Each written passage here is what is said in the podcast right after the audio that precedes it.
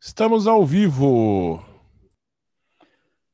Beleza, senhoras e senhores, muito boa noite, diretamente de Frankfurt, na Alemanha, hoje para mais um episódio, episódio número 21 do Safety for Free, falando hoje à noite de rotas polares, com a presença do tiozão, Rafael Santos. Boa noite, muito bem-vindo. Boa noite, meu caro Ronald Vanderput, Cassiano Cressa, vamos falar de rotas polares, momento eu vou pegar um cobertor, que eu senti que a coisa vai esfriar aqui, né, Ronald? Então... Vai mesmo, pois é. Várias pessoas ao longo de outros episódios aí mostraram curiosidade sobre esse negócio de rota polar, né? E tanto eu quanto o Rafael já tivemos a oportunidade de voar lá. Então, vamos trocar um pouquinho de experiência aí, fazer esse episódio bem interativo. Vamos falar algumas particularidades aí das rotas. E vamos botando as perguntas aí que a gente está acompanhando aqui o chat, agradecendo aí a presença, né? Já temos aí o Neco tá por aí, Marcos Luiz, aí de Minas Gerais, também o Prentice Garces, lá de Londres, na escuta. Daniel Amaral Souza, a turma está chegando aí.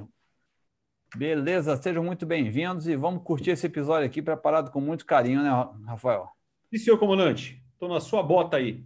Beleza. Mas, Rafael, pô, me explica um negócio. Por que essa história de voar na rota polar, cara? Lugar frio pra caramba, não tem nada lá naquele lugar do planeta, tanto no norte quanto no sul. Por que essa história, Rafael? Vamos lembrar que a Terra é plana. Ah! A Terra é plana. Qualquer lugar a gente chega na mesma velocidade. Se ela fosse esférica ou em forma de laranja, aí os pós a distância seria menor. Mas como é plana, tanto faz. Sai de qualquer lugar que chega em qualquer lugar mesmo. Beleza, vai reto. O desenho da Terra não precisa ser muito inteligente, né? Olha o desenho da Terra, aí pensa na distância, certo? Certo, Tranquilo. comandante?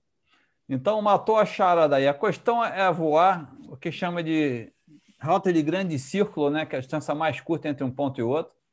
E com a vantagem seguinte, né? especialmente você que está na Coreia e eu no Oriente Médio, quando a gente voa, né, que vai na direção da Europa, Estados Unidos, a gente vai contra o vento, né? Então, a vantagem de você subir para o polo é que você evita pegar esse vento na cara, né, vento de proa, pega uma rota mais curta também, e, e consegue diminuir o tempo de voo, o consumo de combustível, aumentar a carga paga, né? E deixa para usar esse vento na volta, né? Quando você vem tanto Estados Unidos para a Europa, ou Oriente Médio e Coreia, uh, na direção leste, usando o vento de cauda para te empurrar, né? Por isso que a gente não vê ninguém voando rota polar no sentido oeste para leste, né, Rafael? Beleza. Positivo, positivo. Agora, Rafael, pô, vamos definir aí o que, que, é, o que, que é rota polar, né? Para o pessoal que está nos assistindo aí. O FA, ah, bem, primeiro vamos falar o seguinte: quando que começou os primeiros aventureiros a, a voar pelos polos, né? Já é uma coisa bem antiga, né? Eu gosto muito de ler sobre navegação, gosto demais de velejar. E tem um grande explorador e navegador que conquistou o polo, né? O Roald Amundsen, esse cara é um norueguês. E ele, junto numa expedição, levou um italiano lá com um avião e foi o primeiro, foi o primeiro sobrevoo é, do Polo Norte é, certificado pelo Guinness. Isso ocorreu em 12 de maio de 1926. Então, Ronald Mudsen mais o italiano sobrevoaram lá o Polo Norte. Uh, três anos depois, um americano, Richard Byrd, numa expedição também lá pelo Polo Sul dessa vez, que é uma área mais remota, né? Sobrevoou também no dia 29 de novembro de 1929. E, finalmente, é, foram acontecendo os voos comerciais depois, né? E, e, houve essa necessidade de cortar caminho, né? Utilizando a rota polar. E a primeira empresa que fez isso foi a SAS, Scandinavian Airlines Systems. Em novembro de 1954, ela fez um voo de Los Angeles para Copenhague naquela época a aeronave tinha restrições operacionais, então ela teve que fazer duas paradas para abastecer. Então decolou de Los Angeles, pousou em Winnipeg, no Canadá, depois pousou em Sonderstormfjord, lá na Groenlândia, finalmente chegando em Copenhague. Então essa foi a primeira rota polar oficial de um voo comercial, né?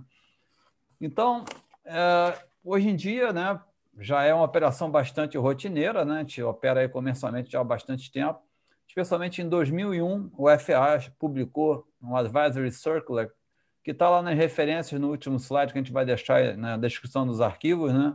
Para quem quiser aprofundar o conhecimento. Mas estabeleceu em 2001 essa circular com uma série de requisitos, uh, cuidados adicionais aos voos. Obviamente, a, a rota polar tem umas certas particularidades, né?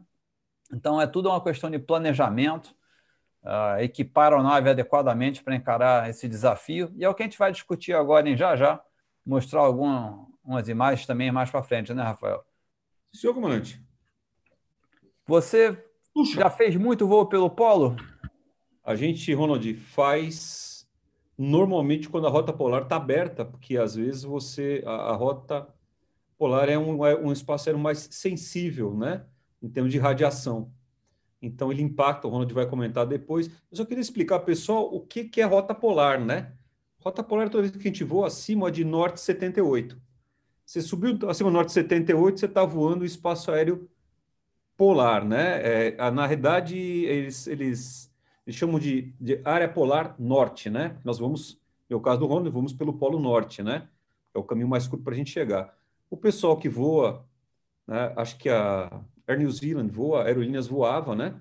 Eles voam pelo polo sul então faz uma rota no outro sentido, né? Diferente do nosso do nosso voo. É... Então só para deixar claro isso, né, Ronald, que passou para ser o norte 78, você está voando em espaço aéreo polar. E a gente faz bastante voo polar, sim. E gozado que o espaço aéreo para o Polo Sul, a rota polar sul, já começa um pouquinho diferente. É qualquer latitude abaixo de 60 graus sul. Então, 78 para o norte e 60 graus para o sul. Até porque é uma área mais remota também, não é tão utilizada, né, Rafael? Acho que são dois e... operadores que voam, né? Exato. Eu estou vendo até aqui o Armando Neto colocou uma pergunta aqui, né? Se as rotas polares ainda podem provocar danos, como ocorrido no Boeing 777 da British Airways, ou BA-38, que eu até participei de um episódio esses dias falando sobre isso, que caiu a poucos metros na pista de Heathrow. Esse episódio foi lá no canal do nosso amigo Robert Serling, no canal ASA, né? E não, essa questão do combustível é um dos aspectos, umas particularidades que a gente vai comentar aqui agora, mas tudo na vida devidamente gerenciado e planejado pode ser utilizado com segurança, né? E obviamente, principalmente depois desse acidente do BA-38, o 777 em Heathrow da British Airways, houve é, uma série de melhoras no sistema de aquecimento de combustível, né, o trocador de calor entre óleo e combustível. Então esse problema já já fica muito mais difícil de acontecer hoje em dia com a tecnologia, com a melhoria da tecnologia do sistema de combustível e dos motores. Né? Então, pô, vamos trocar uma ideia aqui sobre. A gente falou então sobre a rota polar norte e a rota polar sul, né? Então, vamos nos concentrar hoje aqui no programa na rota polar norte, né? Que é a área que a gente mais frequentemente. A aviação comercial usa de uma maneira mais frequente, né? Eu até antes de sair do voo lá de Dubai, eu passei lá no escritório, né? E peguei aqui, Rafael, consegui achar ainda em papel, porque hoje está tudo eletrônico, né? Então aqui está uma, uma carta de plotagem da, da Lido, né? Da, da Lufthansa, com a rota polar. E aqui, ó, Polo Norte ali no meio. Então, realmente não tem nada ali no meio do caminho. Né? Você a gente vindo de onde a gente vem, Oriente Médio, você da Coreia, passa ali por dentro da Rússia, né? passa por cima do Polo Norte e voa horas e horas e horas, inclusive bem distante dos aeroportos alternativos. Né? Então, esse é um dos primeiros pontos que, vai, a gente vai tocar. Né? Qual, qual é, que área que a gente engloba? Né? A Sibéria, né? no caso, eu passo por dentro da Sibéria. Uh, depois a gente pega o Oceano Ártico, né? já descendo é, cruza ali a Groenlândia, né? E descendo pelo norte do Canadá. Nós geralmente usamos muito essa rota na, na Emirates para voar para a costa oeste dos Estados Unidos, né? Seattle, Los Angeles, São Francisco, realmente é um pé na roda, economiza bastante tempo e combustível, né? E nos permite carregar uma carga maior de passageiros e carga no porão, né? Então, nessa região, né, a gente vai voar em algumas FIR, áreas de controle de voo, né? Entrando pela Federação Russa é Murmansk e, e Magadan. E é interessante que quando a gente entra por Murmansk pela FIR da Federação Russa, é um espaço aéreo também oceânico, que a gente precisa ter uma, uma autorização de controle de tráfego para entrar, a Oceanic Clearance, né? É um esquema muito similar que se faz na travessia do Atlântico Norte. Você tem que conversar com o controle de tráfego aéreo, ou rádio, ou por sistema de texto, o CPDLC, CPDLC, e aí obter a autorização, não pode entrar nesse espaço aéreo e navegar sem ter essa autorização prévia, né? E aí você vai entrar por a Bodo, na Noruega, às vezes, você está mais baixo, Reykjavik, na Islândia, né? Anchorage, é, o Canadá vai entrar na de Edmonton, descendo para finalmente, ou dependendo do outro lado, se você estiver pelo outro lado, vindo Havaí, Anchorage, você vai voar também pela de Anchorage, nos Estados Unidos, né? Então, vamos falar um pouquinho é, dos desafios, né, das particularidades dessa, dessa rota. Né? A primeira coisa que tem, obviamente, né, é a falta de aeroportos de alternativa, né, Rafael? Não tem muita opção para posar pelo caminho, né? Você, quando vem por ali na, na sua rota, você, a gente estava falando antes de iniciar o programa, eu, como falei, eu costumo entrar pela Rússia, né? Então, a gente tem o Bodo ali na, na Noruega ou Murmansk na costa da Rússia, né? E daí, a partir daí para frente, só vai ter apoio legal mesmo, ou lá muito ao sul, na Groenlândia, é Nuuk, ou já lá do outro lado do norte do Canadá, né? Gander e outras regiões ali, né? Você costuma... Que tipo de apoio você tem no rota? Como você sai do meio, sai mais de baixo. A gente sempre vai... É pelo Pacífico, tá? A gente só volta polar. E vou explicar o porquê, por causa do vento. Entendi. Né? O vento dá a diferença de, numa, numa etapa de 14 horas, você tira uma hora e meia, às vezes duas horas por causa do vento. Então, ali embaixo, o vento é muito mais forte, você tem uma jet stream que reside ali, né? Que vem da Ásia para os Estados Unidos, para o Continental US, que eles falam, e o bicho empurra, que é uma maravilha, né? Então, para a gente, vale muito mais a pena você vir pelo, pelo espaço aéreo do Pacífico, né? E voltar a polar. Então a gente faz uma coisa um pouquinho diferente. E quando vocês sobem, nós descemos nesse sentido. E, como a gente falou, as precauções são as mesmas, com uma diferença só. A coreana não voa ETOPS, já tem mais de oito anos, tá? A gente não voa ETOPS na Coreia. A gente voa IDTO, que é um outro nome para operação ETOPS, é o nome que a ICAO usa atualmente, né?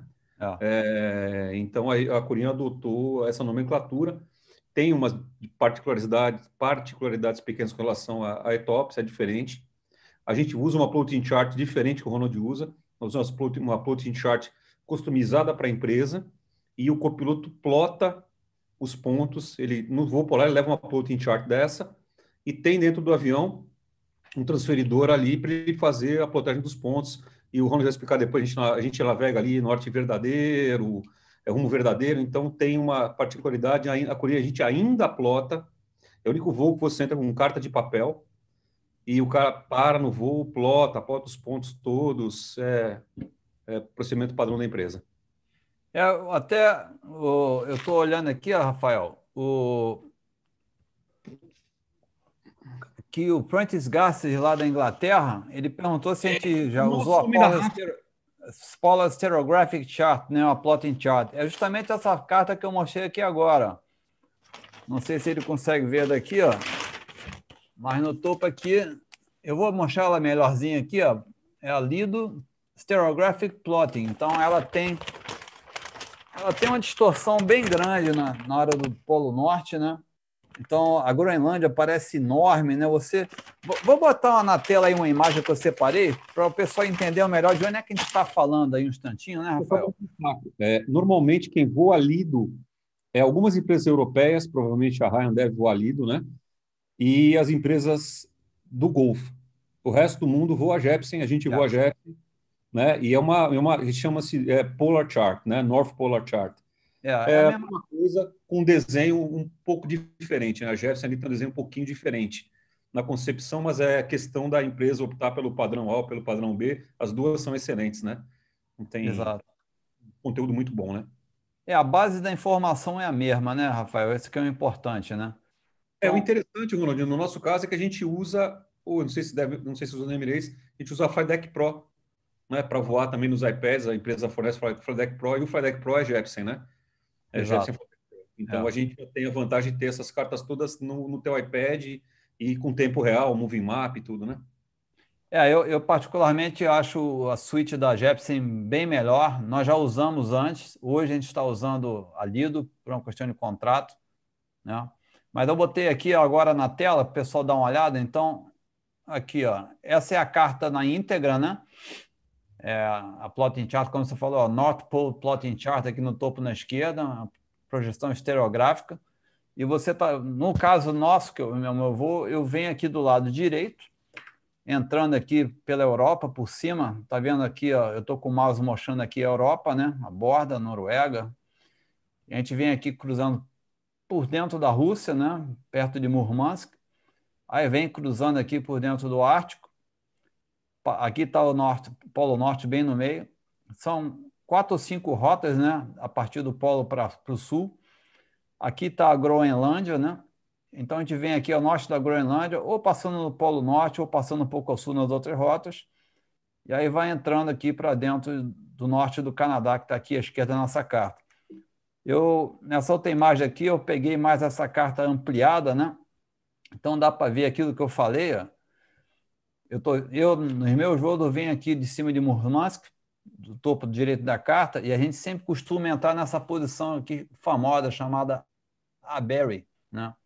Então, cruza aqui por Aberry, ou passa pelo Polo Norte reto, ou pega uma das rotas mais abaixo, né? Então, a gente falou de algumas filhas no início, né? Vindo de, ó, daqui da direita para a esquerda, Murmansk, né? Depois passa para dentro de Edmonton, no Canadá. Dependendo da rota, você vem por Bodo, pela Europa, e entra pela Fir de Nuuk, que é a Groenlândia, né? Então, tem várias opções aí, né? E para a gente mostrar um pouco né, essa questão da, da falta de alternados, né? Você vê nesse caso particular da gente, né? Quando a gente vem aqui, essa carta ela, que eu estou mostrando agora, ela é uma outra carta da Lido que mostra alguns aeroportos. E no meu caso, né, a gente vem aqui ó, por Murmansk, está aqui a Groenlândia e o norte do Canadá para a esquerda, né? Então, a partir da hora que você tem Bodo na Noruega e no Murmansk, você começou a entrar para dentro do Ártico, não tem muito aeroporto alternado, não. Os mais próximos estão ao sul aqui da Groenlândia, ou já lá na costa norte da África, né, Gander, ou então lá para o lado direito da Rússia, Norilsk. É, são aeroportos muito distantes, né? então realmente tem essa dificuldade, essa falta de alternados aí para você operar. Né? É uma das particularidades dessa rota. Deixa eu só terminar aqui o stop share. Então, Rafael, vamos tocar um pouco nas particularidades, né? Já que você tem poucos aeroportos de alternados, você tem que garantir né, que esses aeroportos estejam disponíveis. Então, existem alguns requisitos né, adicionais de, de disponibilidade da, das condições meteorológicas dos aeroportos. E o mais importante, né, você está falando que está voando num lugar que, eventualmente, se você alterna, posa lá no meio da Groenlândia, a temperatura está, sei lá, 20, 25 graus abaixo de zero. Né? Então, a circular do, do FAA, Advisory Circular, de 2001, ela, ela é muito específica em relação a isso, e vai estar tá nas notas que eu vou deixar disponíveis para download aí no site. O aeroporto tem que ter capacidade de receber o avião com o número de passageiros previsto para transportar, no caso 777, com 350 passageiros e caso o avião pose na pista e tenha algum problema, o aeroporto tem que ter capacidade de remover essa aeronave da pista para não interditar o aeroporto, porque pode acontecer você posar lá, ter uma pane técnica e não conseguir sair de lá. Só que para isso existe o que a gente chama de recovery plan, um plano de recuperação dos passageiros. Então, quando você já está em voo e começa a fazer um diversion para um aeroporto de alternativa em rota, esse diversion, digamos, perdeu um motor e tem que posar lá, né? Ou teve um problema médico seríssimo, que é, é, essa é uma decisão difícil, né?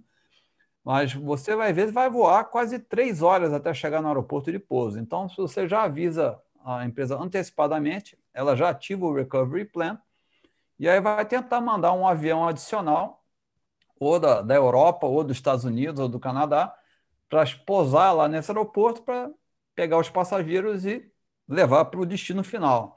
Então, o aeroporto, que é usado como alternativo, tem condições de receber os passageiros, desembarcar eles e acomodar eles com segurança e conforto numa área protegida, né, por causa do frio, das intempéries, até que o avião de recovery chegue.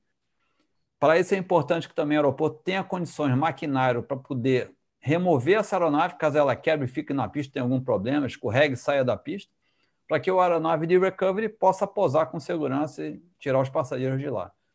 Esse plano de recovery tem algumas particularidades que estão dentro da circular do FAA. Pode levar até 48 horas para esse plano ser ativado, porque às vezes depende de aeronave, às vezes depende da meteorologia.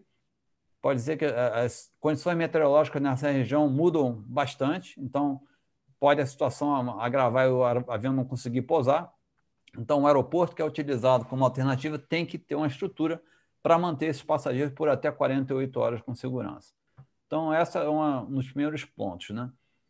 E caso você tenha uma infelicidade de não conseguir chegar no seu aeroporto de alternativa, tem um problema mais sério, né? Que eu, acho, Rafael, para mim, esse é um dos cenários mais complicados, né? Ou você tem um fogo não controlado, ter que fazer um DIT no oceano, ou ter um fogo não controlado a bordo e ter que fazer um pouso numa área remota no meio de uma região dessa, né? Que a gente sabe, né, Rafael? Tiver um fogo não controlado, é, na média, 17 minutos. Você não botar o avião no chão em algum lugar, uh, não tem muita, muita chance. Então, é, é, um dos cenários que eu vejo assim como mais críticos, né? E uma das coisas que a gente faz no briefing com os comissários, a atenção no cuidado nos toaletes, passageiros que tentam fumar ou qualquer princípio de, de fogo ou de chama a tem que ser controlado muito rápido, de maneira efetiva, para minimizar esse risco, né? Mas a outra particularidade é que o serviço de busca e salvamento, o SAR, né, também é, é um desafio para quem faz esse serviço. Né?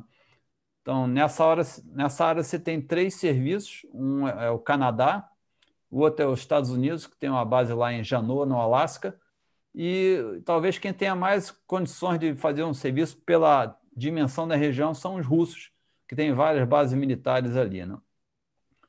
Uma coisa importante, Rafael, que o pessoal da aviação executiva já me falou e já me deram esse toque, não sei se você ouviu falar sobre isso.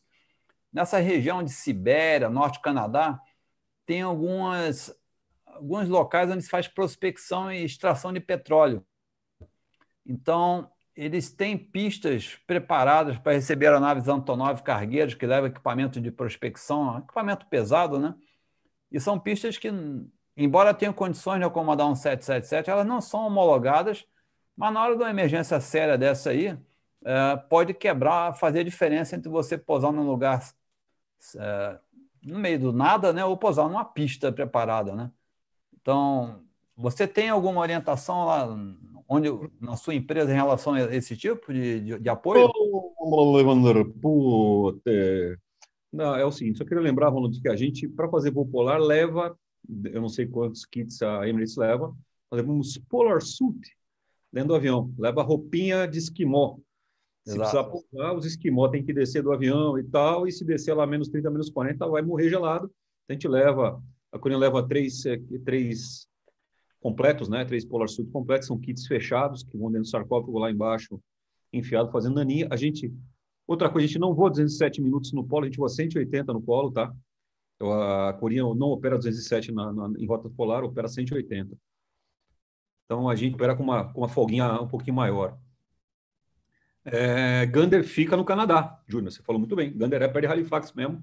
Aliás, Halifax é onde o mundo acaba. O mundo acaba uma quadra e depois a quadra seguinte. Teve já em Halifax, já, Ronald? Não, já passei por cima, mas nunca. Pois é, o mundo acaba, uma quadra depois é Halifax. É, sabe, tem aquele tombo que o mundo acaba? Aí você anda mais uns 4, uns 4 metros para frente, está em Halifax. A gente opera lá e realmente é o lugarzinho do inferno. É. É, não, nós temos, Ronald, as orientações que são básicas, assim, né? É, para fazer esse voo. E a gente tem uma sequência para fazer. Você deve ter também. Nós temos um checklist para voo polar. Vamos chegar lá. Tipo, as, as, caixinhas e tal. Essa preparação, tudo o Ronald falou, ela ocorre no pré-voo. Para que você faz o briefing, né? Te passa o aeroporto alternativa, você fica com o NOTAM, teoricamente, a gente recebe esse pacote mastigado. O que aconteceu foi um avião da Coreia, inclusive, voando de Chicago para Seul. Ele teve que fazer um corte de motor em voo e pousou na Rússia, no aeroporto remoto. O aeroporto estava capacitado para operar 77, só que deu problema no motor. E aí, como é que faz? Não tinha imigração e não tinha hotel, porque era um lugar remoto na Rússia. Então, foi feita a, agada, ficaram um dia dentro do avião lá para conseguir arrumar acomodação para todo mundo. Então, essas especificidades acontecem, né? A Coreia teve um 707 que pousou no polo, ele fez um, um pouso lá na, na, na, na, área gelada, né? Não foi, não foi, foi, não foi um DIT, né? Um DIT em cima da neve. É. Mas pousaram na neve, aliás, o avião, o parabéns ao piloto na época, que o avião ficou intacto, tá? Não machucou ninguém. É, só isso, Ronald. Você está dando uma aula, eu estou aqui aprendendo e babando. É, esse negócio que você comentou, né, do... Bonita a cor da sua camisa. Do, do, do, kit, né, de, de cold weather, né, anti-exposure suit, que eles chamam pelo FAA, pelo menos tem que ter dois, né, se você tem um, se você tem um terceiro tripulante, que a ideia é que é para que o tripulante possa se proteger para sair fazer essa coordenação lá de fora da aeronave até definir onde é que vai botar passageiro, o que vai fazer com a aeronave, né? realmente, se você sair sem, esse, sem essa roupa, não vai durar muito tempo, vai congelar, vai virar picolé, né? Então, como você falou, lá hoje a gente tem um capítulo dentro do QRH, na parte operacional, que é, como você falou, um checklist, né? Vai ver, então, as alternativas, as condições meteorológicas, a, a lista MEL, por exemplo, né, Rafael? É, existe uma série de itens MEL que são mais restritos para o voo polar, né? Por exemplo, indicação de quantidade de combustível, monitoramento desse combustível, nós vamos explicar o porquê. Uh, a, a, o APU não pode estar inoperante, sistemas de comunicação, tem uma série de sistemas que tem que estar disponíveis, não pode, em outras, outras rotas podem estar inoperantes, mas nesse tipo de rota de jeito nenhum. Né? E, inclusive, a gente tem um kit médico mais bem equipado para essa região também, né? Porque às vezes você está numa hora remota, vai ter que se virar com o que tem a bordo mesmo, né? Se acontecer alguma coisa. Então, tem algumas particularidades também na lista de ML. Mas outra coisa importantíssima é que a gente voa uma região que tem uma influência do que a gente chama da meteorologia espacial, space weather, né? E essa meteorologia espacial, hoje, o NOAA, né, o departamento lá de, dos Estados Unidos de espaço aéreo, tem um site, o link está aí no final, no, no último slide que a gente vai deixar também. Então, o NOAA tem um serviço chamado Weather Prediction, né, dentro da National Oceanic Administration, né, em que você vai ver essa questão do espaço aéreo e como isso afeta o voo. Os três fatores que vão afetar o voo é o blackout de comunicação em rádio, o outro é as tempestades de radiação solar e as tempestades geomagnéticas, que vão gerar distúrbios magnéticos nesse campo. Né?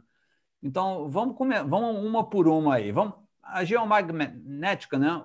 A gente fala em polo norte, ah, eu vou voar hoje, vou passar em cima do polo norte. A gente vai passar em cima do polo norte, mas do polo norte verdadeiro, né, Rafael? Inclusive, no final, eu vou mostrar um voo dentro do cockpit acontecendo esse fenômeno, o cara passando justamente sobre o polo norte verdadeiro. Mostra, mostra. E o que acontece com o sistema de navegação, porque o polo norte magnético, até lendo no livro Na Aventura lá do Roald Amundsen, quando ele conquistou a pé o polo norte, ele é móvel, ele fica se movimentando, não é um troço fixo, né? E tem umas cartas que mostram, é, parece um buraco de fechadura, né, Rafael? É uma região de instabilidade magnética ali perto do polo, onde esse polo fica passeando. E essa área é completamente é, unreliable, né? Não, agora me fugiu a palavra em português, cara. Putz. O, é. o Ronald, o, o, correto, chama keyhole mesmo essa área. É, keyhole. É, é o formato de um buraco de, de, de, chave assim de porta, né? aquela chave antiga, né? Do teu então, tempo. Uh, você não consegue navegar ali porque uh, as declinações magnéticas são, são tão fortes e variáveis que a importância de quando você chegar perto de uma certa latitude, por isso a definição do, do Polo Norte a partir de 78 graus norte, o próprio sistema de navegação da aeronave já automaticamente muda para referência em relação ao norte verdadeiro. E aí você navega sempre em direção a esse ponto fixo conhecido, né, que não varia. Né? Então, essa é uma das primeiras coisas. Então, quando você tem tempestades magnéticas muito fortes, elas vão afetar a propagação das ondas de rádio do sistema de HF, o rádio de alta frequência, então vai afetar a comunicação de rádio. Isso pode ser um impedimento. Esses itens todos, a, geomagnética, a ICAO define o índice de variação de G1 até G5. G1 é a menor variação, G5 é o máximo. Toda vez que você chega no G4 ou G5, nesses itens mais altos, ou você tá, vai voar com muita restrição no G4, ou com G5 você não vai nem poder voar nessa área polar. Então vai pegar, ter que pegar uma rota mais ao sul e gastar mais combustível. O segundo é a tempestade de radiação solar. Essa é muito importante, principalmente para a gente, né, Rafael? Porque perto dos polos, né, a, a, tropopausa, que é aquela camada que protege a atmosfera da Terra, ela é mais baixa, né? Então, eventualmente, você vai voar na tropopausa ou até pode ser até que voe fora dela. Então, você não tem uma atmosfera grossa protegendo você voando a 30, 35 mil pés. Então, você está exposto a muita radiação solar. Quando você tem as tempestades solares, de novo, aí tem dentro do boletim do NOAA, sai do S1 a S5. Ah, Para a gente lá, Rafael, não sei qual é o padrão que vocês têm lá, mas se tiver S3, já tem que limitar o nível de voo a 31 mil pés. S4, S5 é tanta radiação solar que não faz bem ao ser humano. E você não é, é, é, acho que é padrão isso, viu, Ronald? Acho que é. essas limitações, não é limitação por empresa, não, é limitação do espaço aéreo mesmo, né? É. É, o que a gente percebe é que ah, existem algumas variações entre empresas em relação, por exemplo, se você faz um voo desse uma vez no ano, não tem problema. Se você faz dois, três voos desse por ano, existe todo um programa de monitoramento da exposição dos tripulantes uh, a essa radiação. E aí você tem um limite de radiação que você pode aceitar que é, é considerado seguro, né? E aí varia. Existe um programa, né, que de acordo com a hora do seu voo, a rota, a altitude e o índice de atividade solar geomagnética, ele calcula a sua, sua exposição, né? Então, isso pode ser um outro fator aí de planejamento, né? E aqui na minha empresa, pelo menos pela legislação local, é obrigado a fazer monitoramento nos últimos cinco anos. Isso é público, você tira seus índices, né? Então, você, você pode eventualmente se negar a fazer um voo se achar que seu índice está muito alto. Né? E, finalmente, é o, o, outro índice, o terceiro índice que, a, que o Space Weather afeta é o de blackout de comunicações rádio, né? Então, é, de novo, é o R1 a R5. Se chegar a R5, a interferência na comunicação rádio é tão grande que você não consegue falar com ninguém. Além do que, por ser uma área muito remota, o que, que acontece? A gente, para falar em rádio em aeronave, ou fala em VHF, que é a linha de visada, então, pela distância que você está da costa da Europa, ou do Canadá ou da Groenlândia, a linha divisada não alcança nenhuma estação de terra. Ou fala por HF, que é a frequência que bate na atmosfera e, e sai bouncing, né, quicando e dá a volta ao mundo, se, se a propagação estiver boa. Essa pode ser afetada pela geomagnética, né? Ou você vai falar com, por satélite, que é a, terceira a opção, né? Ou seja, você vai usar um telefone de satélite, ligar para um número fixo de estação de controle de tráfego aéreo da própria empresa, ou vai usar o CPDLC, né? o CPDLC, o, mensagem de texto dentro do avião. Só que aí acontece o outro problema, né? Esses sistemas de satélite geralmente são baseados no Inmarsat, e a rede de satélites só tem uma cobertura adequada até 82 graus de latitude norte.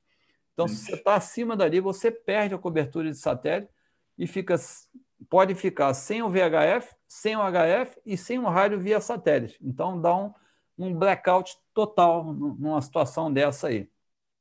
Pode acontecer, mesmo com todo o planejamento, analisando se o nível de blackout de comunicação, o fator R1, R5 e tudo mais, você sai para um voo e pode você normalmente tem um alerta uma hora antes de entrar nesse espaço aéreo.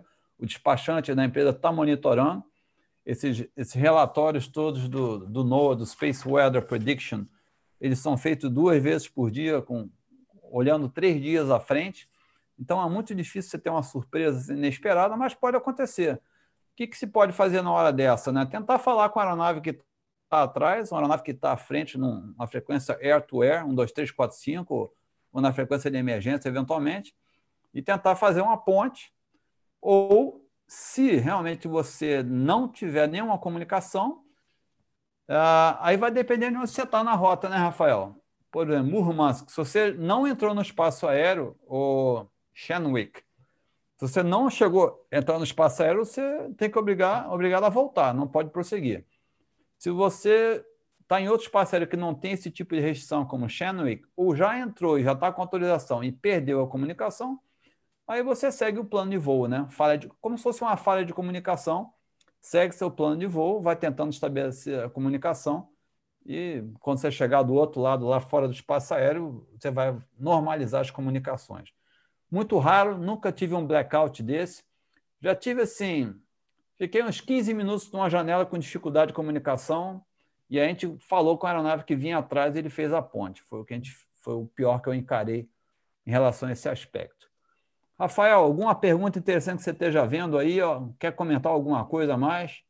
O Príncipe perguntou se usa HF ou SATCOM. Tem partes da rota polar que o HF é o meio primário de comunicação, tá? Se Exato. a gente apela para SATCOM, CPDLC, é, língua de, sei lá, tá, fumaça a bordo, é, tamborim, qualquer coisa. Aliás, meu amigo, quem passa em cima de Lahore e consegue falar com o Paquistão, fala qualquer lugar do mundo, né, Romney? Porque... É isso aí. Me perdoe, Pô, né, meu amigo? Um lugar para não conseguir falar com ninguém, viu? Pô, tem, gente... que, tem que agradecer aqui ao Gustavo Moraes aí, pô, unreliable, não confiável. Pô, a palavra escapou mesmo, Gustavo. É a falta de praticar o português. Eu não aprendi o inglês e estou esquecendo o português. Tem coisa pior do que isso? Tem que rir, né? Tá mandando a pau, não tem nem o que falar, meu querido. Estou só aqui aprendendo, aqui babando. Uh, tô... O Júnior já vi que tem vento muito forte. Nunca fui lá, velho. Sinceramente, no conoco, no conoco. É, eu, é... a gente né, a gente não posa, mas Reykjavik, mais nas rotas um pouco mais ao sul, a gente usa como alternado, e são lugares que às vezes entram uns ventinhos e, e, e neve soprada não é, uma, não é um lugar gostoso de operar quando essas condições estão presentes. Né? Mas a, em relação ao polo, a região do polo em si, o polo é uma região de alta pressão. Então, alta pressão significa bom tempo. Então, lá na região do polo na cercania, você não tem mau tempo, você não tem nuvens fortes, você não tem ventos fortes. É um voo muito estável, muito bacana. É, todas as vezes que eu passei lá, eu, talvez eu tenha passado umas quatro ou cinco vezes. É, céu limpo, é, às vezes uma nebulosidade baixa lá colada na, na, nas montanhas, né? Agora, o que eu percebo assim, lá na região que já eu já voei com alguns ingleses, alguns caras bem mais antigos que eu, né, Rafael? E que você também, né? Ah, e eles falam: olha, realmente, o que a gente percebe quando a gente passa em cima do polo no verão, hoje, voando lá e voando há 20, 25 anos atrás, a diferença é gritante. Como tem o, o descongelamento, né? O pessoal fala do aquecimento global, e realmente é uma coisa que se vê, é gritante, né? Ah, o gelo desaparece hoje em regiões que antigamente jamais acontecia isso antes. Né? Então, essas são as particularidades interessantes. Pô, então, nós falamos aí de aeroportos alternados, Recovery Plan, né? um avião reserva que vai lá buscar uma nave enguiçada. Falamos de busca e salvamento. Falamos de algumas particularidades da lista MEL, né? que é a lista de equipamentos mínimos da aeronave para esse tipo de voo. E aí, principalmente na parte de comunicação, né? essa lista é bem criteriosa. Falamos na meteorologia espacial, né? de blackout de rádio, tempestade de radiação solar e tempestades geomagnéticas. Ah, falamos da cobertura restrita dos satélites acima de 82 graus norte, que afeta o seu telefone de satélite, o, o teste.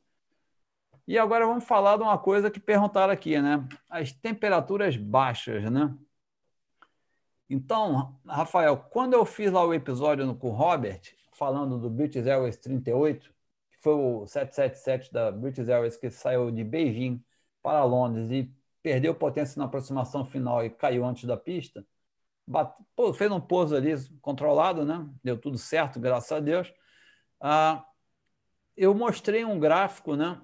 Em que a gente, quando faz um voo desse, você programa a rota e o software ele vê quanto tempo que o voo vai durar qual é a temperatura inicial do combustível na hora do abastecimento e que tipo de combustível que você abasteceu. Tem, a maioria desses combustíveis, quando a gente opera essas rotas assim polares, né, a, é, a temperatura de congelamento do combustível é menos 47 graus abaixo de zero. Então, ele, ele tem aditivos, é bastante tolerante. Né? Então, o software faz uma previsão.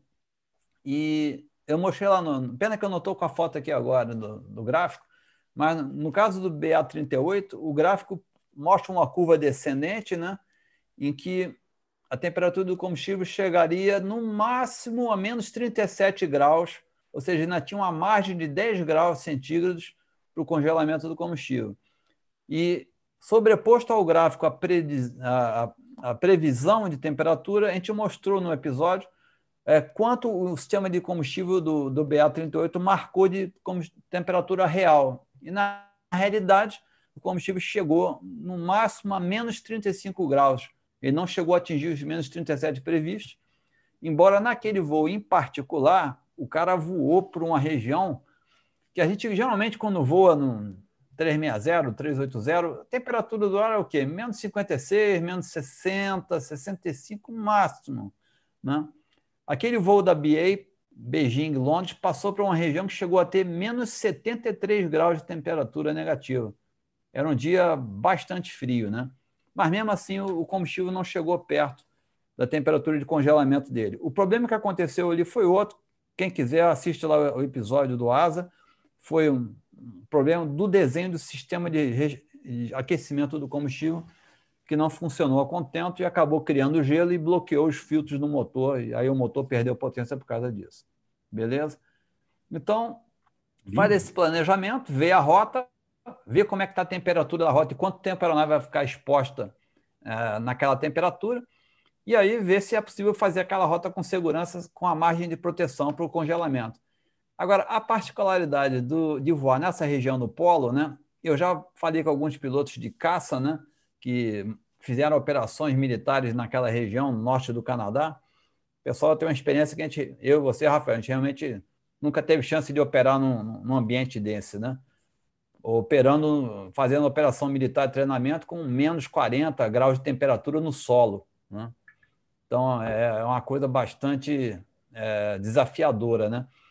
Mas o que eles falam que o interessante né, é que, às vezes, você tem que descer para achar a temperatura de ar mais quente. Porque isso é uma das técnicas que a gente usa, né, Rafael? Se o combustível começa a esfriar mais rápido do que o previsto, você tem algumas medidas. Uma é acelerar a aeronave, você aumenta a temperatura da, da, da fuselagem do avião pela velocidade maior e maior arrasto, e isso acaba transmitindo um pouquinho mais de calor para a asa e, e faz com que o combustível diminua a razão de resfriamento dele. O outro é procurar uma massa de ar mais quente, né? Ah, você normalmente, num ambiente normal, você vai descer para procurar ar mais quente. Na região do polo, às vezes o ar quente está mais para cima. Há uma inversão térmica, é uma particularidade de lá. Ou, então, é, ou então está muito baixo, perto da superfície.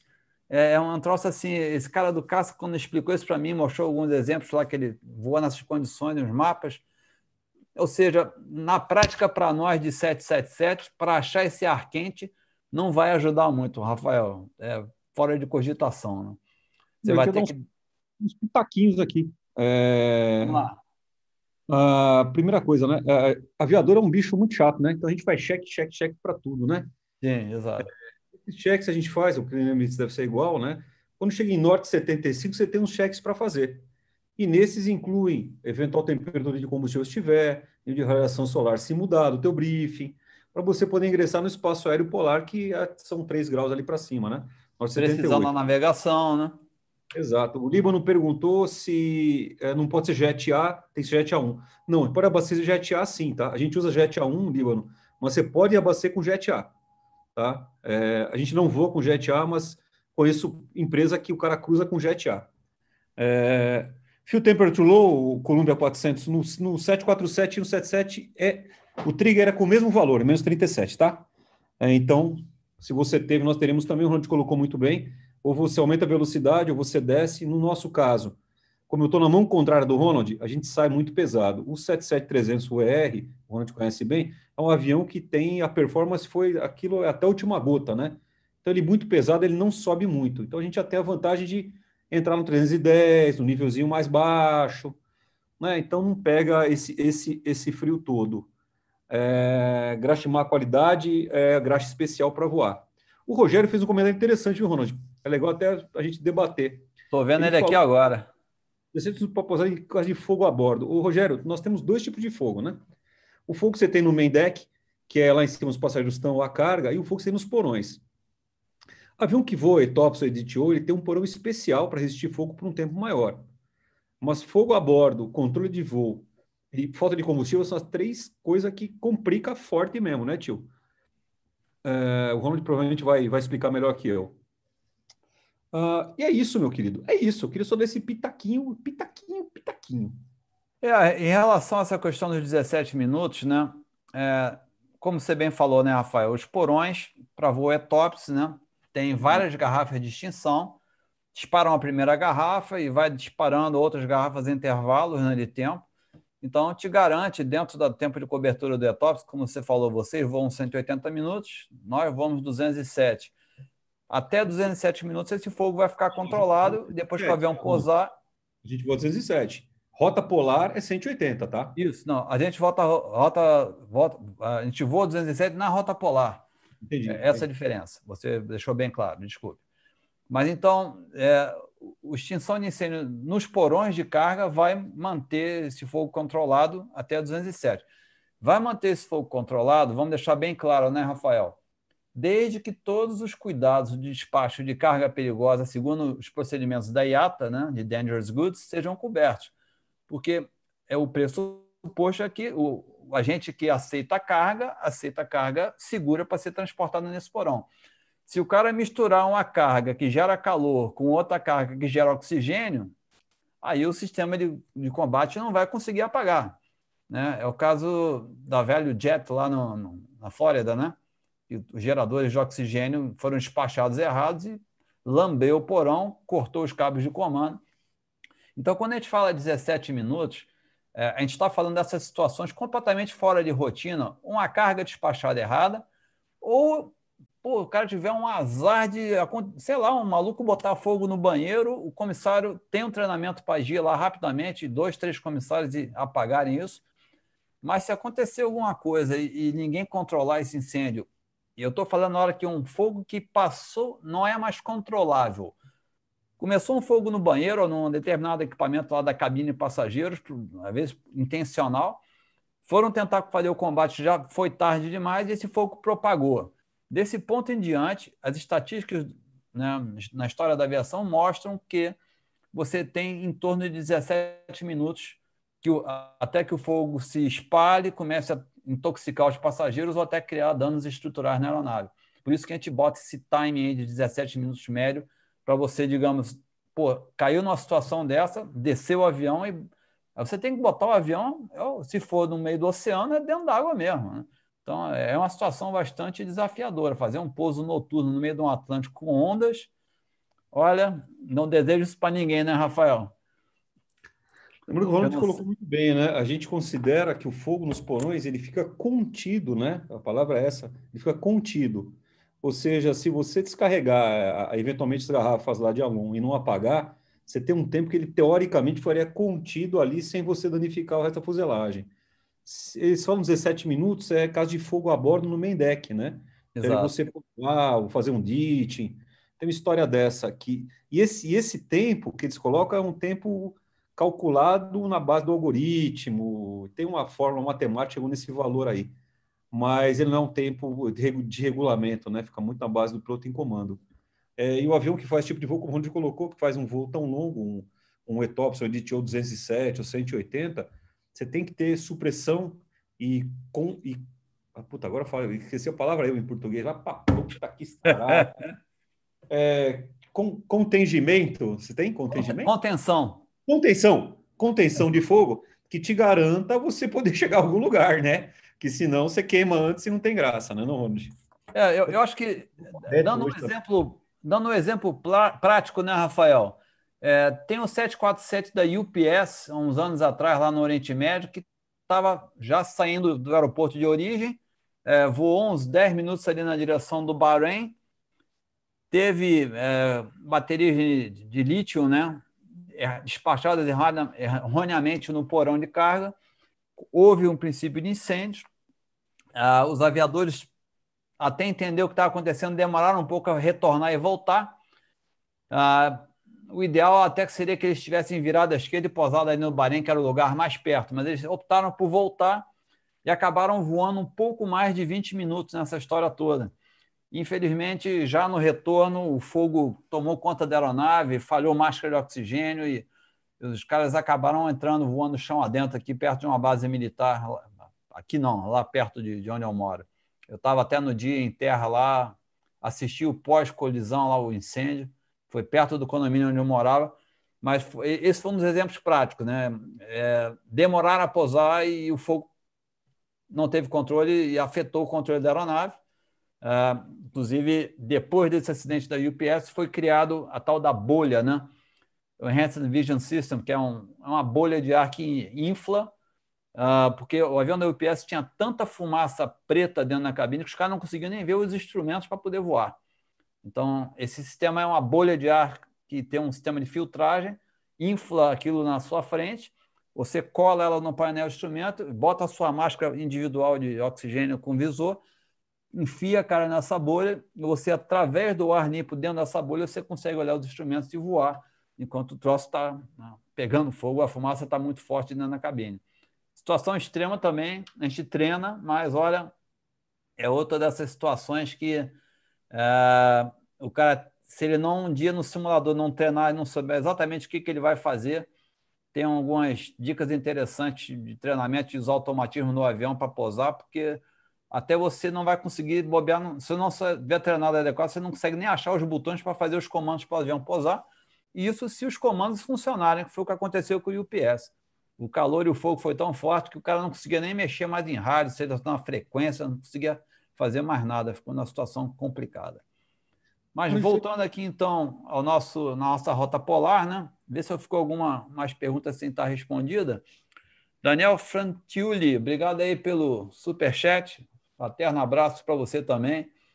E perguntando qual a temperatura fica do lado de fora, né? Durante o voo. É nessa faixa de menos 55 a menos 60 graus, normalmente. É uma temperatura bastante comum. Menos 65 a menos 73, que foi o caso que eu citei do BA-38, voando ali por cima da Sibéria. Já é um dia assim bastante atípico, né? Foi um dia muito frio, não é comum acontecer, não. Né? Então, outras particularidades do voo polar, né?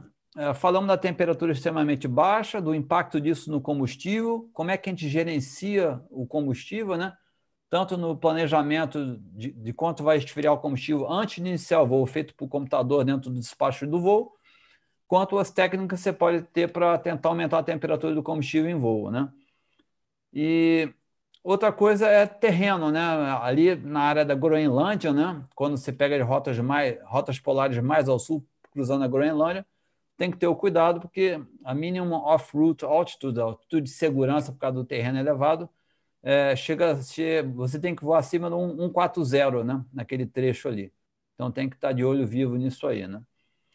Ah, de sobrevivência, né? É outra coisa. Ah, você citou as roupas para a tripulação.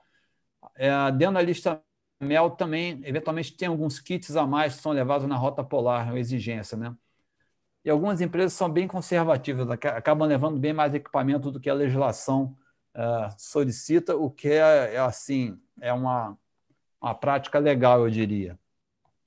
Uma coisa interessante, Rafael, que arranca o cabelo de muito piloto, né? Talvez seja muito específico aqui, mas vale a pena comentar. A gente, quando vai fazer esse voo, né? Como você falou, um pouco antes de entrar na, na área polar, no seu caso é da sua empresa 3 graus antes, né? Latitude 75, a borda da área polar 78, faz a cruz cheques, né? E aí entra na área polar. Então está navegando a navegação verdadeira, né? e vai na direção do Polo Norte. Vamos, vamos citar que a gente está usando hoje a rota polar que cruza na vertical do Polo Norte verdadeiro. Né? Ah, quando chegar em cima do Polo Norte verdadeiro, a, a questão interessante é o seguinte: a hora que você chega lá em cima, para qualquer lado que você olhar é sul, né? Não é verdade? E aí? É. Como é que eu sei para que sul que eu vou? Vamos. Bruno, eu vou te dar uma dica. Você pega um cavalo e vai em direção ao sul do Brasil, que vai encontrar o Rio Grande do Sul, que é maior que qualquer polo. Isso aí. Vamos mostrar para esses caras como é que funciona isso? Mostra, meu querido, mostra. Beleza, então eu vou mostrar para vocês aqui rapidamente uma imagem gravada num cockpit de, de uma aeronave passando exatamente sobre o, polo, do, polo norte verdadeiro. Aqui, só um segundinho.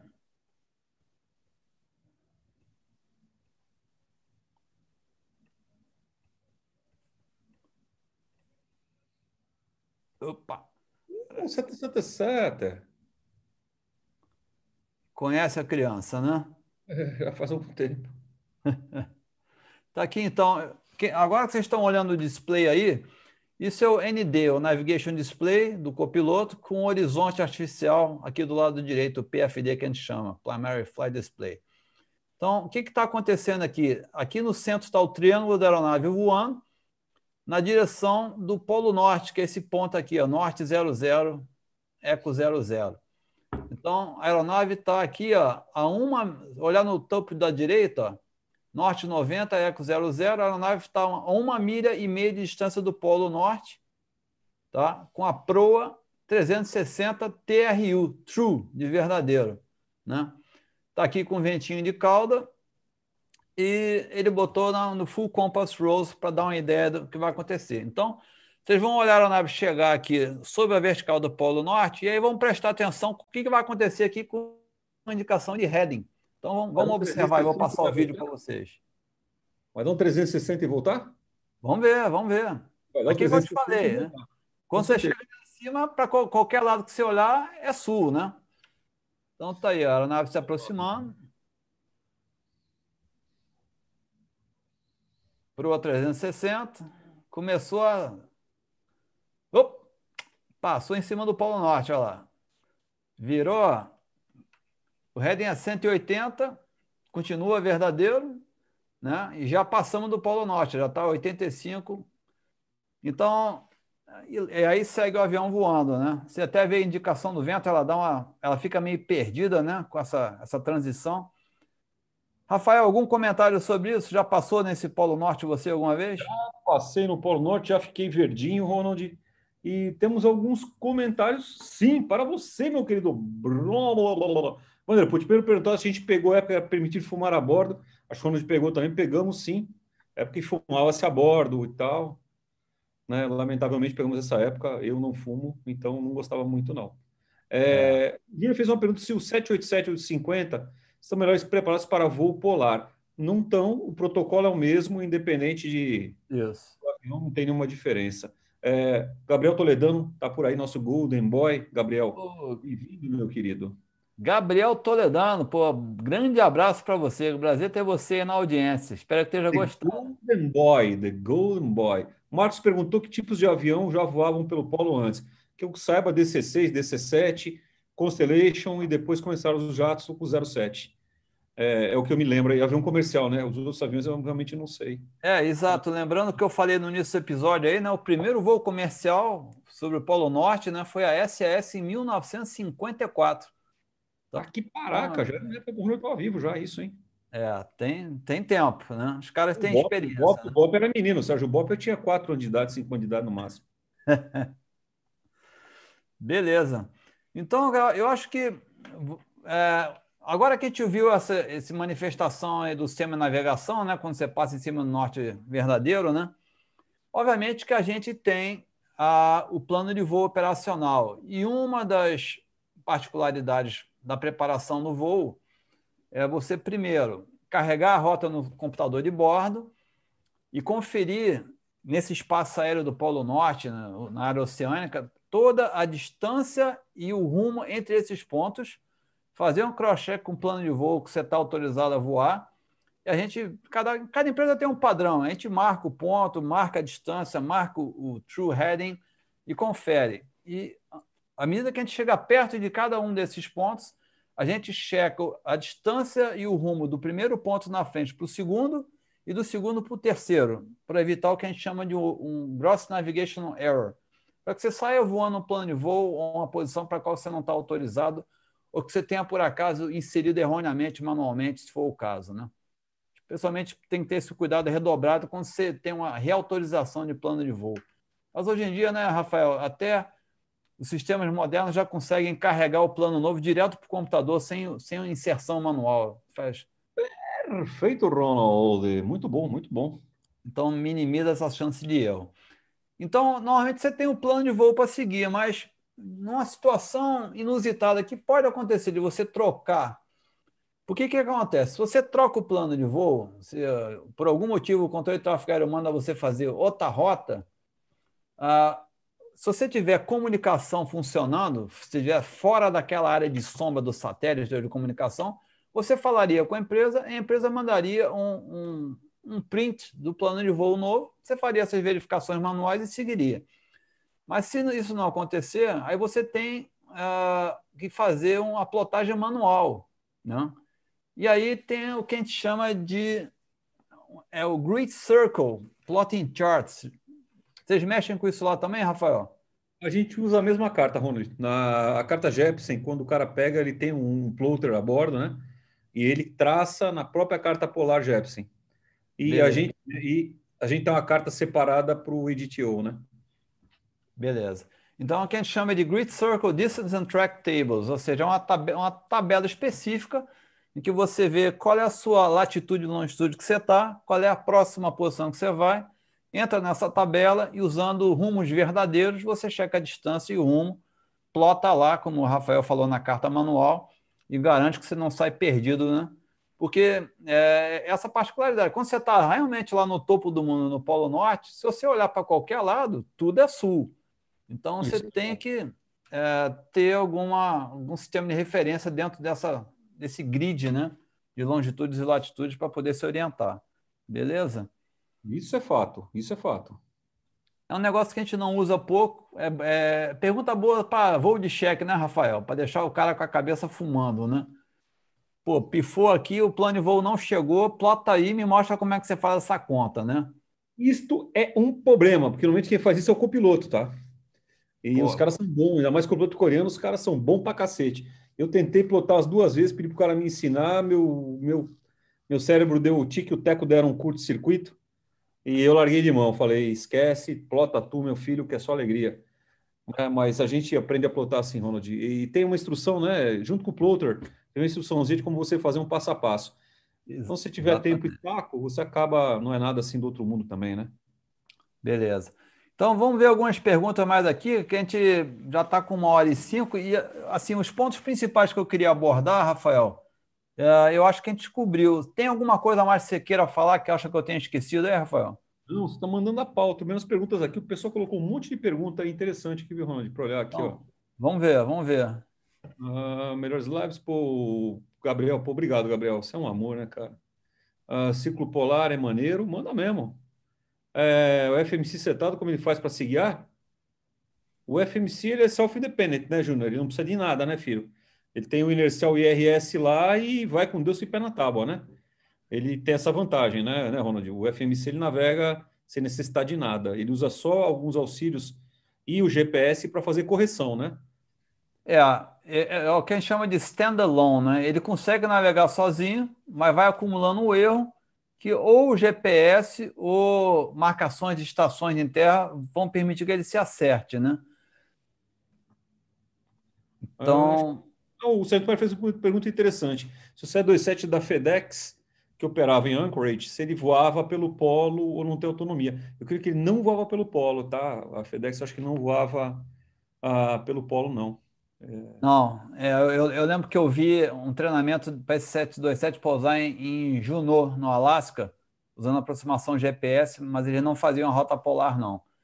Eu vi aqui que o Cassiano Cresta, que, sabe, como sempre, está aqui no apoio logístico do episódio hoje, já colocou o link aí do material que a gente preparou. Esse material que a gente está usando como referência e no final, no último slide, tem a referência do site do, do National Oceanic and Atmospheric Administration, NOAA, tem a circular do FA, é, 120.42 Bravo, sobre ETOPS e rotas polares, e tem um artigo da revista Aero Magazine da Boeing, edição número 16, sobre rotas polares e as vantagens dessas rotas para aviação comercial.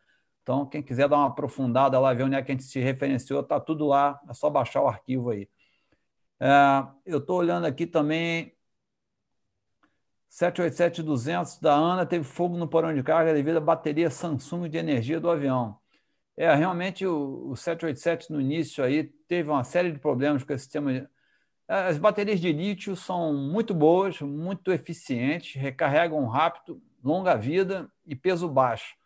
Mas é uma nova tecnologia, no início deu bastante problema, teve que haver um redesenho de baterias, mas graças a Deus hoje aí Tom, Tom Faria Santos, né? Esse já não, já não tem acontecido mais. Né? Já é uma... que 787 não tem 200, tá? Ele é 800, 900 ou traço 10. É, Ele isso. 787 200. Ele tem 787 traço 8, traço 9 ou traço 10, tá? Ele não tem série 200. Esse avião não tem série 200. Beleza. Ah, só para lembrar, né? E o, ah. e o Cassiano lembrou aí também que o, o link desses documentos também está disponível na descrição do vídeo que vai ficar depois de acabar o episódio, né?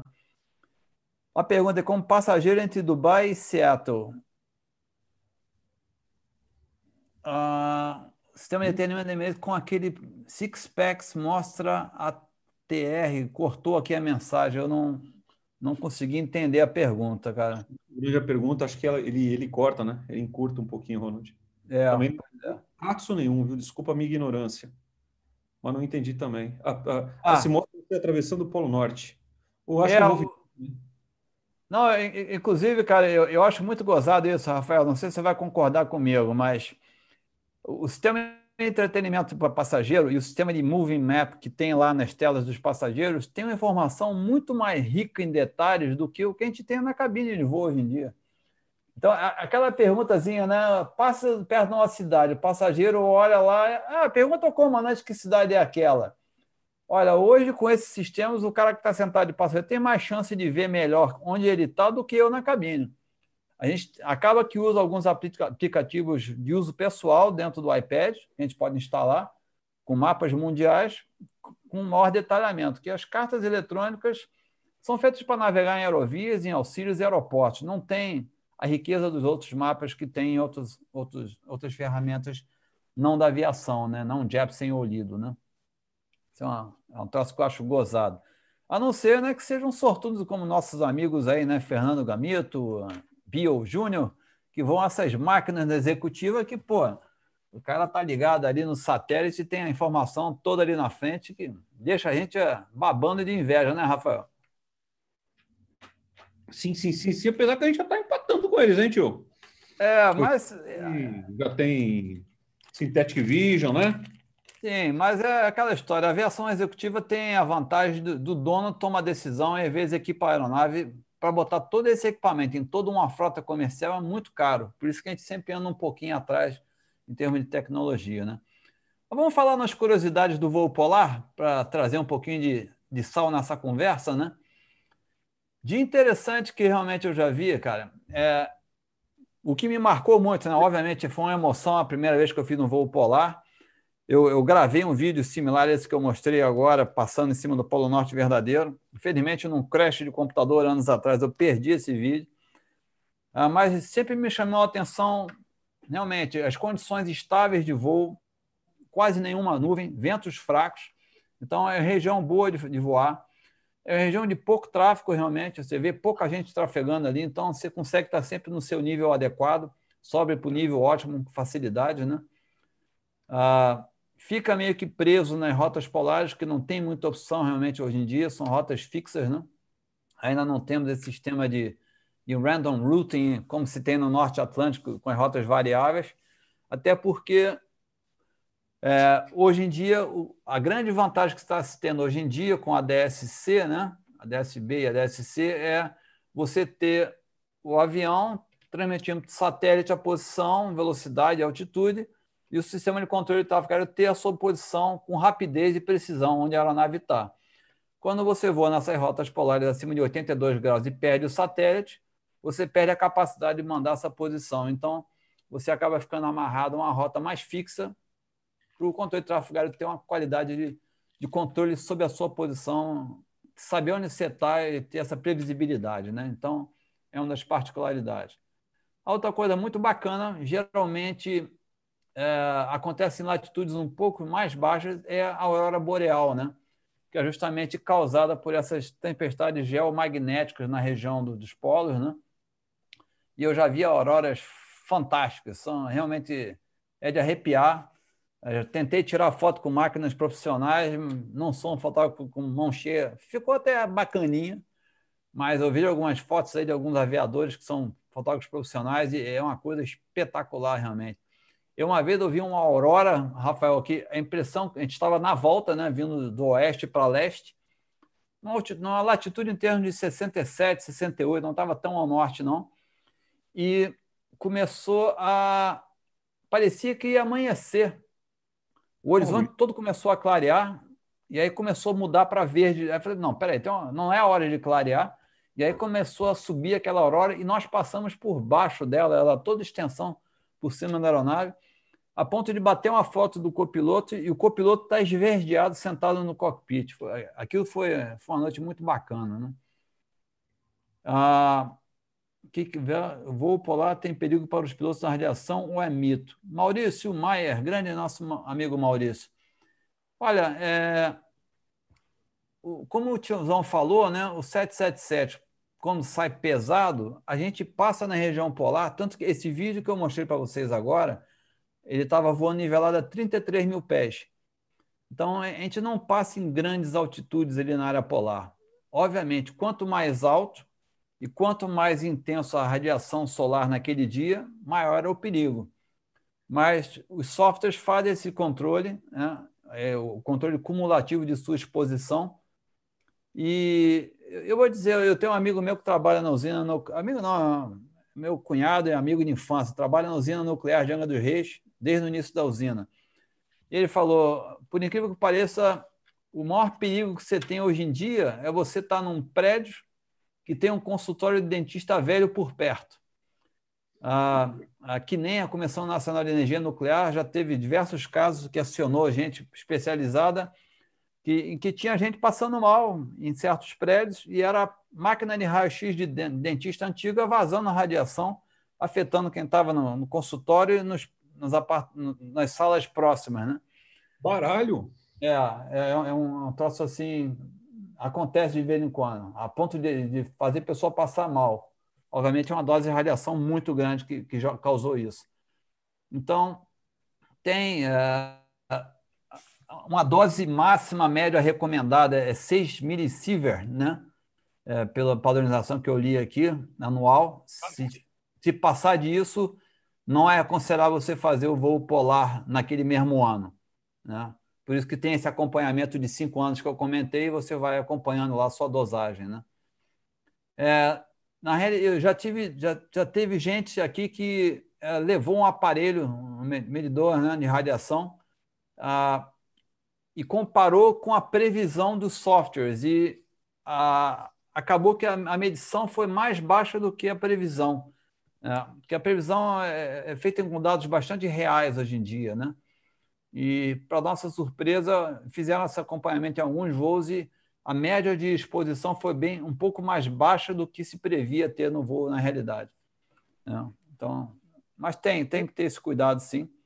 É, especialmente para hoje a gente tem muitas mulheres, né, entre o grupo de pilotos e qualquer radiação na hora que você está com a gestação, que a mulher descobre que está grávida, ela tem que parar de voar e não é, não se recomenda voar ainda mais numa área de exposição à radiação, se você souber que está grávida, né? Pode afetar realmente o, o feto, né? Ah, Tom Faria, voando, falando aí sobre nível 410, até redonda ou plana, né? Olha. Há controvérsias, Tom. Há controvérsias, né, Tom? Esses dias entrou lá um comissário na cabine comigo e ele era terraplanista e foi uma discussão é, bastante bizarra. Enfim, é, eu já dei a volta ao mundo uma vez, num voo cargueiro, né? E dei a volta e cheguei no mesmo lugar. e você realmente voa no nível 410 ou 430 que a gente voa no máximo, né, no 77, num dia de boa visibilidade, você consegue claramente perceber a curvatura da Terra nos cantos, no horizonte, né? Para quem voa aviação executiva 510, nível 510, então fica mais claro ainda, né? Eu acho, eu, eu me abstenho de votar nesse assunto, né, Rafael? Que em pleno 2020 ainda possa ter esse tipo de discussão, né? Do a ponto de um cara construir um foguete, se lançar e morrer para tentar tirar uma foto lá de cima. Né? Mas sempre vai ter os caras da teoria da conspiração, né? A quantas fazia voos polares, Felipe Gabriel? Fazia sim. Inclusive, eles têm lá na época, em certas épocas do ano, sai um voo turístico, né? Para ver a aurora boreal, para ver o polo. Né? Já andou acontecendo isso aí também. Não.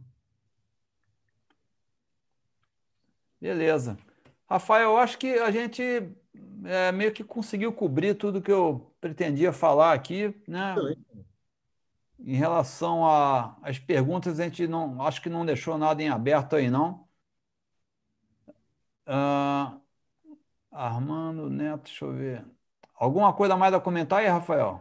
Nada, sensacional, Ronald. Eu despedir só que eu vou ter que fazer uns comentários aqui e lembrar o pessoal que estaremos às 9 horas com o Ricardo Beccari no Varanda hoje, tá? Opa, vai e ser hoje? Eu tô comendo goiabinha, porque eu almocei com o Beccari, e ele me entuchou comida no almanar. Eu tô vendo esfirra por uns oito meses, mais ou menos. Então Boa. com de doce, tô de larica de doce aqui. Pô, o então, Beccari é um cara muito querido, né? Eu fiquei sabendo, o Passarinho me contou que você teve lá no estúdio dele, né? Gravamos esse episódio pro, pro Porta Jangar lá, o Beccari, o Beccari é parceiro nosso né? Gente finíssima, ele, ele pediu para ir lá e o Becari não pede, ele manda, né, Ronald? Então eu estava lá e foi um prazer gravar com o Becari. Não, é, sem dúvida. O dia que eu conseguir. Vamos ter o Becari conosco hoje. Beleza, vamos lá prestigiar. Eu vou lá, nem que seja no iníciozinho, dar um abraço nele, assistir. Ah, lembrando que, Ronald, vou dar um spoiler, hein? Vamos ter notícia interessante hoje no Varanda, às 10 da noite. Uma programaçãozinha nossa aí para para as lives aí. Acho que vai ser uma, um, um conteúdo bastante interessante. O Cassiano está tendo um carinho enorme, né? A gente vai ter, essa semana começa, vai começar amanhã. A gente vai ter até o dia 24 algumas lives muito interessantes mesmo. E a gente vai fazer, vai contar o que vai acontecer hoje à noite no Varanda. É, até um, até um passarinho me contou que a live de amanhã parece que tem alguma coisa a ver com a cor da minha camisa aqui, né? Mas vamos aguardar o suspense aí, né? Isso, completamente é culpa do Cassiano. Tudo, tudo aqui é feito por Cassiano Cresta, ou o famoso Cassiano Testa, como ele é conhecido. O Cassiano está aqui no chat já reclamando.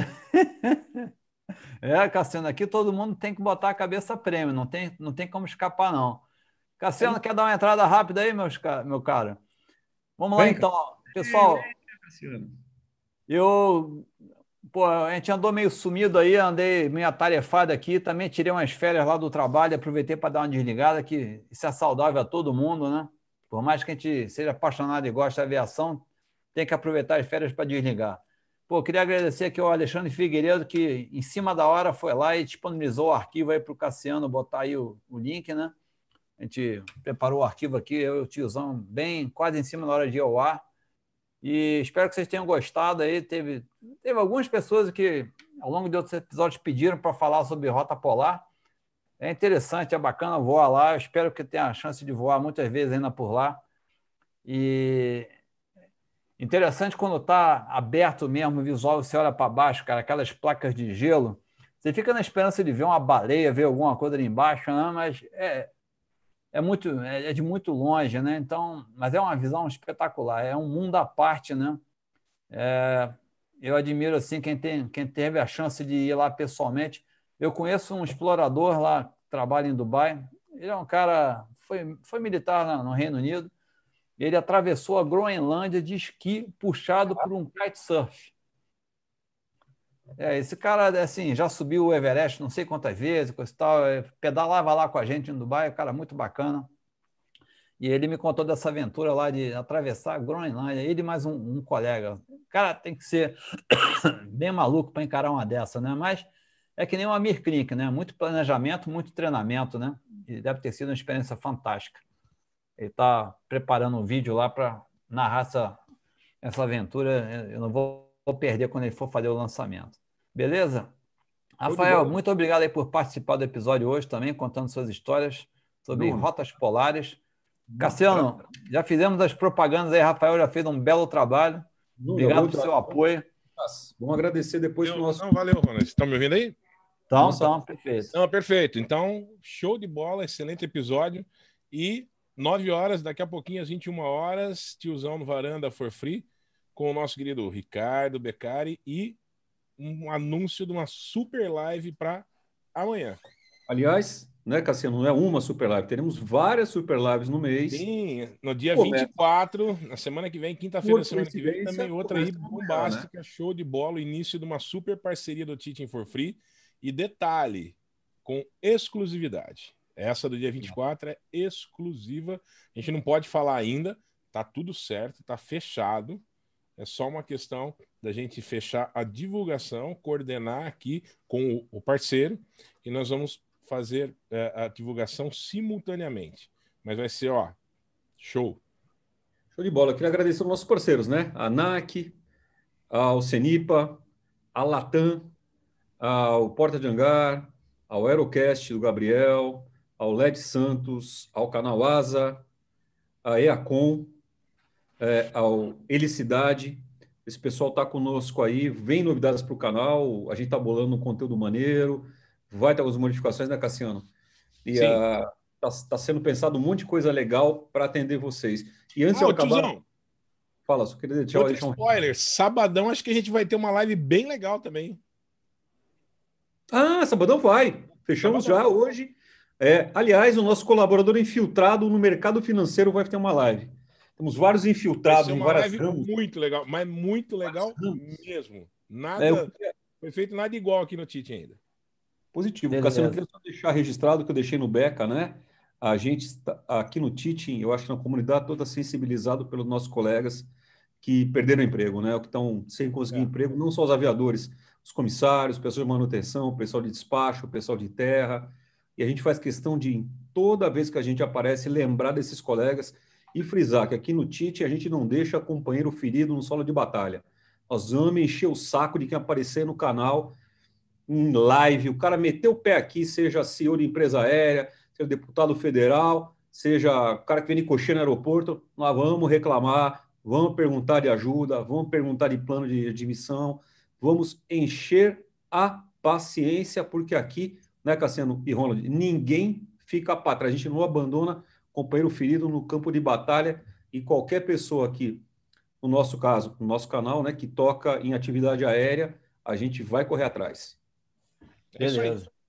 Pô, aproveitar para agradecer o Fernando Miranda Rosa aí pelo superchat, que, que chegou agora atrasado e não pegou o início da live. Mas estamos aí, preparamos um episódio com carinho. Basta entrar lá depois, Fernando, e qualquer dúvida, manda para a gente no privado aí que a gente responde. É, até você falou da TAM, eu, eu quando estava pesquisando aqui para o episódio, a TAM, a TAM chegou a fazer voo lá pelo, pela Rota Polar pelo Sul. Uma, uma época aí. Quer dizer, é tudo a questão de necessidade de mercado, né? E também tem a curiosidade, né? Existem algumas empresas que fazem voos esporádicos, né? Voos turísticos mesmo, fecha um charter, vai lá sobre o voo Polo Sul. Enfim, é, é uma experiência bacana, né? Porque para encarar o Polo Sul, o Polo Norte a pé, como aventureiro, é, é para poucos, né? Mas para passar em cima e dar uma olhada, vale a pena, né? Beleza. Gente, obrigado a todos aí mais uma vez. Até um próximo episódio. Mandem suas sugestões aí, estamos na escuta. E foi um prazer aqui, direto de Frankfurt. Vou aproveitar para dormir, que amanhã à noite é hora de voltar, voar de volta. Tá bom? Rafael, um abração. Cassiano, um grande abraço e boa noite a todos.